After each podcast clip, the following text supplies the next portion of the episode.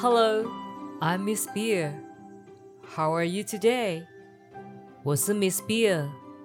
你今天过得好吗？It's story time now. 又来到故事时间了。Are you ready? 你准备好了吗？Then let's get started. 那我们开始喽。The story of the day is The King Who Loves Nice Clothes。 今天的故事是国王的新衣。There is a king who loves nice clothes。有一个国王，他很喜欢好看的衣服。I want the nicest clothes, he says. 我要最好看的衣服。他这样说着。The king looks for the best tailor. Everyone hears the news. 国王在找最好的裁缝，而每个人都知道这个消息。Far away, two brothers hear it too.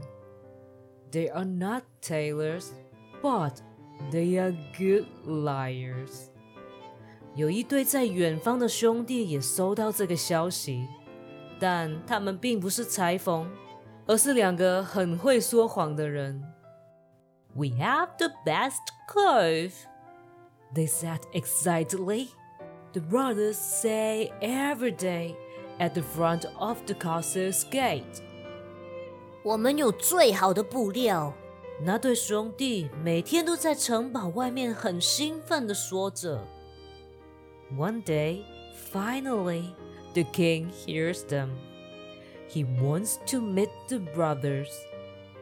有一天，国王终于都知道他们两个了。他想见一下这一对兄弟。I want the nicest clothes, says the king. 我要最好看的衣服。国王这样说着。Our clothes is the best, says the elder brother. 我们的衣服就是最好看的。那个大哥这样说。But foolish people can't see it, said the younger brother. 弟弟跟着说。但愚蠢的人看不到这衣服哦。The king said, Make clothes for me. He gave them a lot of money. 国王说：“帮我做衣服。”然后给他们一大笔钱。 We trick the king. The brothers say. 国王上钩了。两个兄弟这样说着。They pretend to make clothes. Later, someone goes to see the clothes. 兄弟两人假装在做衣服。不久之后，有一个人来看这些衣服。 You're not foolish, so you can see them, right? 你不是笨蛋，你可以看到这些衣服吧 I can't see the clothes, he thinks, but he doesn't want to look foolish. 那个人心里想：“我真的看不到这些衣服。”但他又不想让自己看起来像个笨蛋。 So he lies to the king. Those are nicest clothes. The soldier says. 所以他就跟国王说谎，那些是最好看的衣服。 Your Highness, the clothes are finished. The brothers told the king. 陛下，衣服都做好了。那对兄弟对国王说 ：“The brothers pretend to carry the clothes。”兄弟们假装自己拿着衣服。嗯，I don't see anything. The king thinks to himself. 国王心里想着：“嗯，我什么都看不见呢。” But he doesn't want to look foolish. 但他不想让自己看起来像笨蛋。The king says, Wow, These clothes are really nice. 所以他说：“哇，这些衣服真的很不错哦。”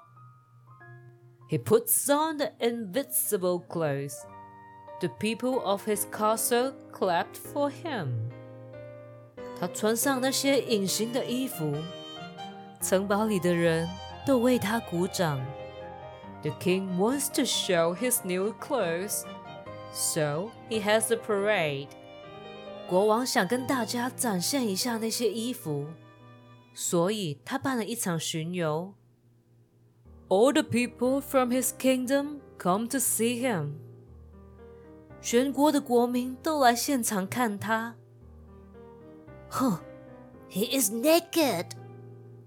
All of them are in a deep shock, but no one says anything. 啊，他什么都没穿啊！全部人都很惊讶，但没有一个人敢说任何的话。One of the boys laughed from the crowd and said, "Ha ha ha ha! The king is naked." 在群众里面有一个小男孩大笑， 并说：“哈哈哈，国王不穿衣服。” and all the people start to laugh. 全部人都开始大笑了起来。The foolish king runs to his castle. 愚蠢的国王只好跑回去他的城堡了。And this is the story of the day. Good night. 今天的故事讲完喽，晚安。